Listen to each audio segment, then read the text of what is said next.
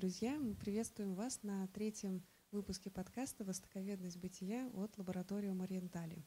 Сегодня мы очень рады вам представить нашего гостя Ирину Витальевну Белую, доктора философских наук, ведущего научного сотрудника отдела Китая Института Востоковедения РАН и ведущего научного сотрудника Центра изучения культуры Китая Института Китая и современной Азии РАН. Ирина Витальевна, здравствуйте. Здравствуйте.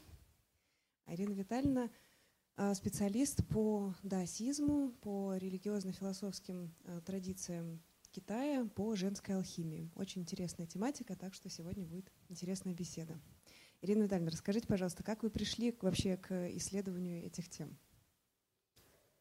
Я начала увлекаться даосизмом очень давно.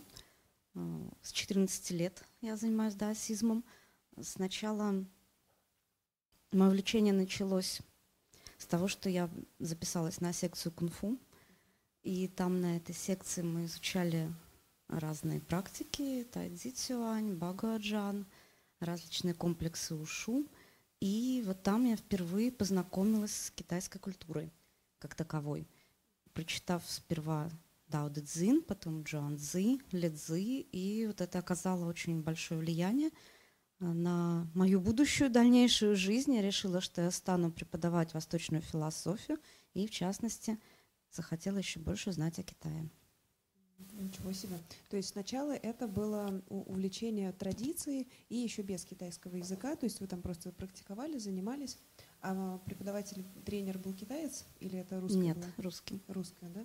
А как потом, получается, какой был следующий шаг? Вот вы там занимались, значит, интерес еще больше возрос, и как потом строился путь?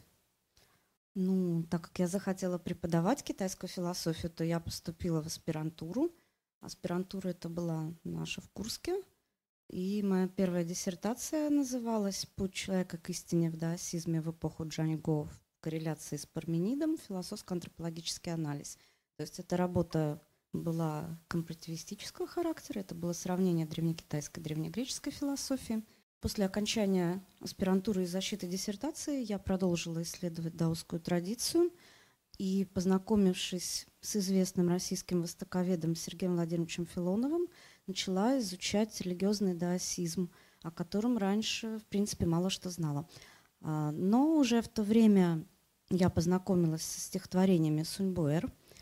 Они меня очень заинтересовали, и вообще женская алхимия как таковая – и я написала две статьи, вышедшие в 2009 году, пятый том энциклопедии «Духовная культура Китая», как раз вот одну про Суньбуэр, а вторую про женскую алхимию. Вот с этого момента можно сказать, что я начала заниматься профессионально уже этой темой и религиозным даосизмом. Понятно, очень интересно. А древнекитайский, получается, ну, который является, в общем, основой для изучения такого рода а, традиций, философии, учили сами, под э, как-то как происходило? Это же сложный путь, вообще самой сложно это выучить. Сколько на это времени ушло, как с этим справлялись? Ну, на это очень много времени ушло. Во-первых, очень тяжело работать с самими даосскими сочинениями. Это своя, своя методика. Это нужно очень много знать именно экстралингвистический контекст исследуемых источников. То есть помимо изучения языка ты еще учишь, собственно, и культуру Китая, да, и религиозную культуру, и философскую культуру, и материальную, это работа с эпиграфикой, то есть ты должен очень много знать. И, естественно, это происходит параллельно. Ты читаешь и учишь язык, учишь язык и читаешь, лучше понимаешь. То есть такой ну, вот, острый процесс. А о чем была ваша докторская диссертация? Моя докторская диссертация была посвящена Суньбуэр как раз. Называлась она «Феномен субтрадиции в даосизме» на основании текстового корпуса Суньбуэр – и там вы рассказывали, в принципе, э, там вы исследовали, в принципе, то, что рассказывали сегодня. Ну, то есть там анализ был как раз этих стихотворных да, произведений и их да, как бы слои да, смысловые. А, то, что я рассказывала сегодня, это была всего лишь часть угу. последней главы. Угу, угу.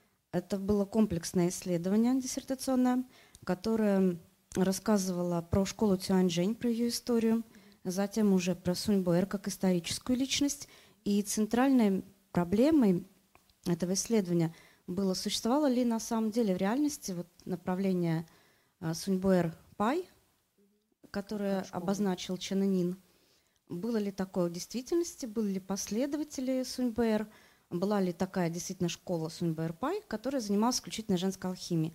И вот в результате своего исследования я выяснила, что были разные планы существования женского совершенствования. То есть это были реальные даоски, которые принадлежали к школе Цюаньжэнь, и была как бы уже сформулирована исследователями современными даосизма некая Суньбэр Пай, которая ну, как бы просто формально так называлась, но к реальной исторической Суньбэр не имела никакого отношения. Вот это очень интересный вопрос. Давайте здесь как раз... То есть это чисто литературная традиция. Да, в принципе, да. я называю Суньбэр Пай, это некий корпус сочинений, которые возводят свое происхождение к Суньбэр и посвящены женской алхимии. Потому что Суньбэр, к Суньбэр возводят также тексты, которые женской алхимии не посвящены. То есть это просто какие-то религиозные, философские сочинения, которые якобы она передала вот даос, даосам. Но они уже в эту традицию, я их не отношу. А вот давайте на этом моменте как раз поговорим про самые сложные, самые сложные случаи в работе с такого рода текстами. Может быть, кто-то просто пойдет по вашим стопам, будет тоже учиться этому. Вот что, какие самые большие сложности ждут э, молодых исследователей даосизма или там исследователей, допустим, алхимии? Вот как раз сложность да, источниковедческая, например, может быть. Давайте проговорим ее четко, чтобы тоже это было в поучение, так сказать, молодым исследователям. Ну, сложность как раз заключается в переводе этих сочинений, потому что невозможно взять источник э, один в отрыве от всей китайской культуры и начать его переводить. То есть для того, чтобы этим заниматься, вы должны знать экстралингвистический контекст. То есть вы должны знать, в какое время появилось это сочинение, кто был его автор, чем жили эти авторы, в чем состоял вот как бы их жизненный путь, да, кого они любили, кого ненавидели. И далее уже, естественно, мы должны понимать, что даосизм — это не единая монолитная традиция, это собрание очень многих даосских школ, которые появлялись в разные периоды. И, естественно, мы должны знать сочинения той школы, которую мы исследуем, то есть не только то, которое мы исследуем, но и остальные сочинения, которые входят, родились как бы в этой традиции в это же самое время. То есть здесь очень много таких обстоятельств для того, чтобы мы вообще могли прочесть даосский текст. Плюс мы должны знать символику тех образов и метафор, где они употребляются. И самое мне, на мой взгляд, самое сложное – это прочтение вот этих метафор. Потому что мы не должны забывать, что даосский язык символичен, как никакой другой – то есть за одним выражением у нас могут э, ссылаться и целое указание на целое упражнение. И нужно знать конкретно, в каком, как это расшифровывается, в каких других сочинениях это встречается, чтобы раскрыть и перевести вот порой два иероглифа, может там неделя пройти, две недели. То есть вот пока вы, вы будете выстраивать вот эту цепочку контекстуальную употребления этого фразеологизма в различных-различных сочинениях. Ну вот э, в связи с такой сложностью, конечно, наверное, встает вопрос о какой-то базе. То есть когда мы исследуем а, тексты, ну, безусловно, они новые, там иногда никем не переводились, вообще никем не исследовались, но все-таки сама эта религиозно-философская традиция так или иначе уже кем-то кем-то исследована, кем-то освещена в литературе. Вот на кого вы ориентируетесь в этой связи и какие работы, может, кого считаете учителем и на, кого, на какие работы в первую очередь а, опираетесь сами? Ну, во-первых, конечно, я бы не советовала переводить какие-либо даосские сочинения, если они до этого не были на иностранный, хотя бы на английский язык переведены, потому что это очень сложно. В принципе, это не только для начинающих переводчиков совет, это и мы таким также пользуемся, естественно, э, переводами наших коллег зарубежных хотя бы для первичного прочтения текста, да, для понимания каких-то уже базовых составляющих источника, это необходимо, использоваться операция. Самому с нуля совершенно это очень тяжело, это очень долго. Вот, в принципе, основная сложность изучения даосизма, почему так мало в мире и в России, тем более специалистов, которые изучают даосизм, как раз в сложности с работой с даосскими памятниками.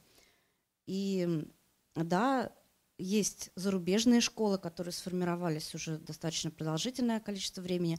Самая из них известная – это французская школа, основателем которой был Анри Масперо. Ну, из таких э, наиболее ярких – это Кристофер Скипер, или Шипер, по-другому тоже его называют.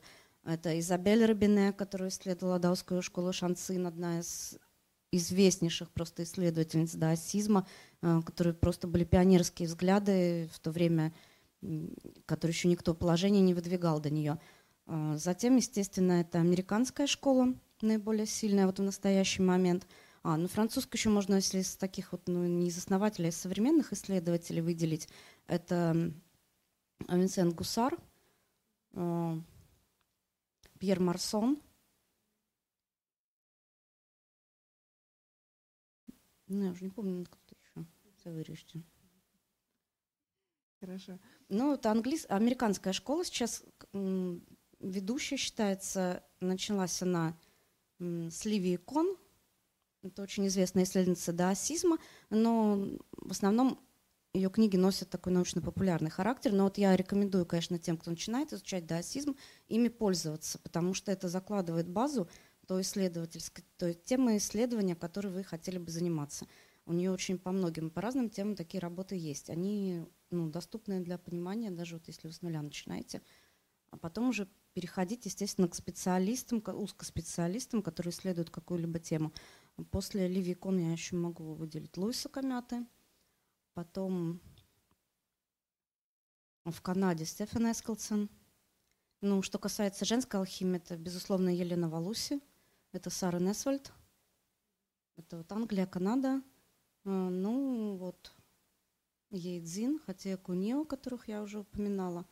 А что касается китайской традиции, то здесь она подразделяется на островную и материковую.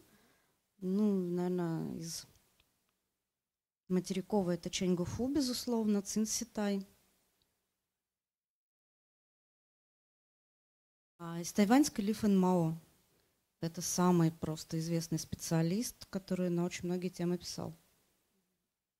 Ну, это уже довольно много. Если это прочитать, то действительно уже какое-то точное представление сложится. Понятно.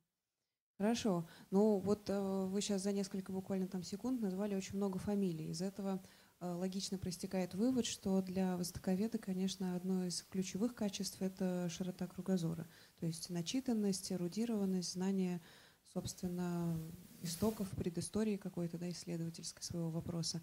А какие еще, наверное, такие вот важные для востоковеда качества вы бы выделили? Может быть, э, то, что для вас лично в исследованиях было таким путеводным? Или, может быть, то, что вот вы, наблюдая там за студентами, тоже вот э, что-то оцениваете хорошо, что-то не так хорошо? Вот что здесь можно выделить как такие важные, наверное, особенности, ну, характер или качество для востоковеда? Ну, я думаю, основное качество – это терпение. Да. Потому что исследовать очень долго приходится, все очень долго работать с текстами и с историей текстов общем, усидчивость. Главное, не бросать то, что начали, потому что сначала интересно-интересно очень-очень, потом ты работаешь, работаешь и устаешь, и зачастую бросают. Нужно вот все равно возвращаться, дописывать, дожимать, и это главное. Без этого не получится никаких результатов. То есть нужно просто иметь в виду, что результат будет не быстрый, и он будет не скоро. К этому нужно быть готовым. Ну и самое, конечно, главное, на это, про это все говорят, нужно увлекаться этим. Вам должно быть интересно то, что вы исследуете. Вам, вы должны выбрать тему, которая вас зацепит. Тогда это будет легкое и приятное путешествие. Ну, относительно. Угу, да. Они как будто вас там на веревке тянут. Ну да, согласна. Да, вот такой вот, конечно, очень интересный есть момент, что э, даосизм, с одной стороны, кажется очень изученной темой, ну, потому что объективно э, классика даосской философии, она переводилась, в том числе и на русский язык, десятки раз. С другой стороны, остаются такие полные какие-то провалы, черные дыры, то есть э, там аспекты и религиозной практики, и той же алхимии, и еще много чего, не изучено, наоборот, совершенно. И тексты не переводились на русский язык действительно мало всего, ну и так далее. Вот вы можете как-то здесь очертить какие-то перспективы исследований для тех, кто сейчас, может быть, захочет войти вот, в изучение даосизма и заниматься этим в науке? Изучение даосизма мне представляется очень перспективным направлением как раз в результате его малоизученности, но это одновременно и сложность его изучения потому что у нас очень мало текста введено на русский язык в научный оборот.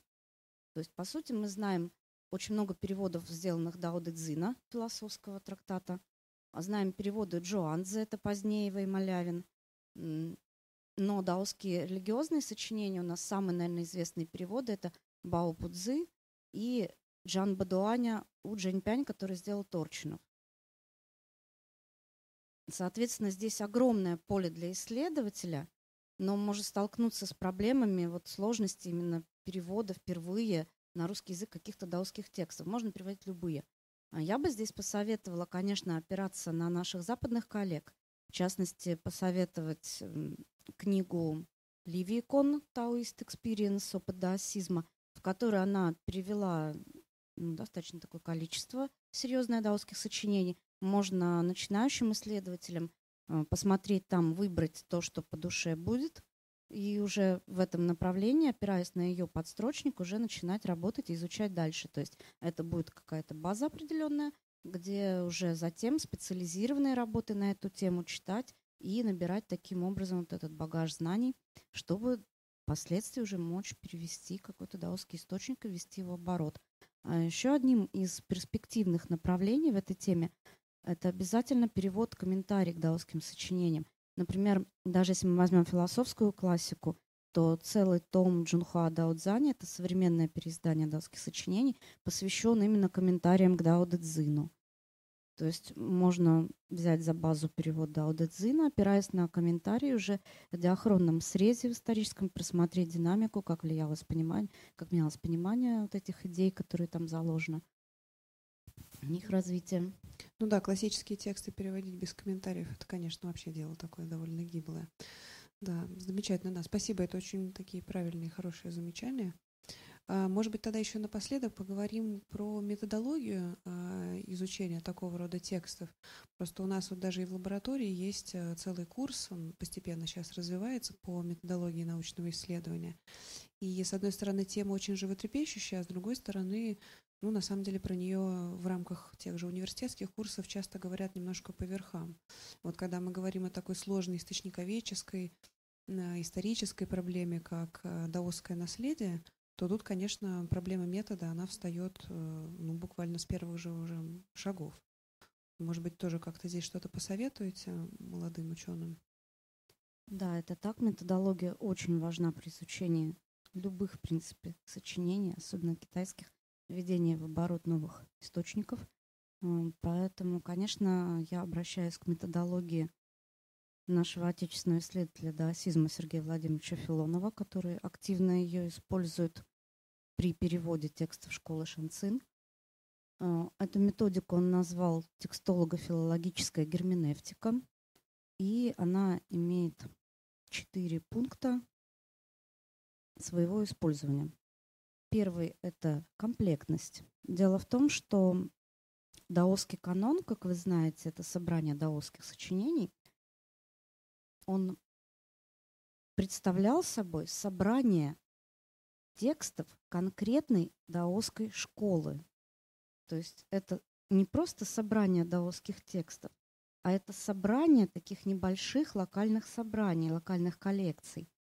Поэтому, когда мы исследуем какое-то сочинение, мы должны подбирать к нему в комплект, то есть мы не можем исследовать его изолированно от всего того корпуса текстов, который в данной школе сформировался в это же время историческое. То есть комплектность подразумевает, что к определенному э, письменному памятнику даосскому мы еще берем в дополнение сочинения, которые возникли в этой школе в это же самое время. Иначе мы не сможем расшифровать или перевести то, что там написано. Нам нужно будет искать и опираться еще на другие источники, в которых то же самое будет употребляться. Затем это текстологическая оценка памятника. Что это такое? Это определение, в какой исторический период этот памятник возник. А, определение его состава, определение списков или разнописи этого текста. Да? Мы знаем, что а, в даосизме было много разных книжных коллекций. Одно и то же сочинение в разных коллекциях могло э, содержать какие-то лакуны или, наоборот, какие-то вставки. Вот это нужно обязательно, чтобы интерпретировать это сочинение, обязательно это нужно узнать, сравнить, чтобы вот эти вот разнописи, потому что, может, иероглиф может не смочь прочитать, потому что этот иероглиф э, не так был записан, а если у нас есть синхронный источник тоже такой, тот же список этого же текста, то мы можем что-то, например, уже восстановить или дополнить, или понять. Намного это облегчает нашу нелегкую творческую жизнь научную. Вот. И следующий этап – это, собственно, филологическая оценка памятника. Да? Здесь мы уже смотрим, например, мы, если изучаем какое-то понятие, то есть мы, смотрите, мы можем, например, изучать историю даосизма. То есть это история, собственно, школ даосских, ну или какой-то конкретной школы, и история деятелей этой школы. Ну, вот, например, яркий такой пример – это вот книга Торчинова «Даосизм. Опыт историко-религовического писания». То есть это история даосизма, краткая, конечно же. Например, мы можем это изучать. Мы можем изучать конкретные какие-то сочинения, то есть проводить текстологическую их оценку, да, давать их характеристику, давать их содержание, о чем они, какие они идеи содержат. Да. Можем разрабатывать какой-то категориальный аппарат даосского памятника. То есть это те представления, образы, метафоры, которые являются как бы главными в каком-либо произведении. Да? Вот э, филологическая как раз оценка памятника, она как раз говорит нам о том, что для того, чтобы исследовать какое-то понятие или термин или метафору, мы должны найти весь контекстный ряд употребления этого термина. Вот в том комплекте сочинений, которые синхронных источников, которые мы используем. И уже на основании этого мы переходим к последнему этапу, собственно, герменевтическому, да, когда мы э, на основе анализа текстологического и филологического мы уже делаем свои выводы о историческом происхождении памятника, о его содержательном, э, понятийном контексте и так далее. И эта методология как раз и изложена в монографии Сергея Владимировича, правильно? Да, эта методология изложена в книге Сергея Владимировича «Золотые книги нефритовые письмена», даосские письменные памятники III-VI века. И на основе этой методологии как раз приведены его исследования тех памятников школы Шанцин, которые он там рассматривает. И выделены основные концепции ранних даосских школ. Да, ну здорово, действительно. Это и, я думаю, здесь много и практического материала мы сейчас обсудили и э, посоветовали довольно много книг для молодых исследователей. И, в принципе, вот как раз э, очень действенная методологическая схема тоже может быть принята на вооружение, я думаю. И некоторые сферы перспективы в даосских исследованиях тоже сейчас, соответственно, мы обсудили. Спасибо большое, Ирина Витальевна, было очень интересно. Спасибо всем, кто пришел сегодня на мою лекцию. До новых встреч. Счастливо и до новых встреч, до новых выпусков э, подкаста «Востоковедность бытия» от лаборатории Марентали. Счастливо.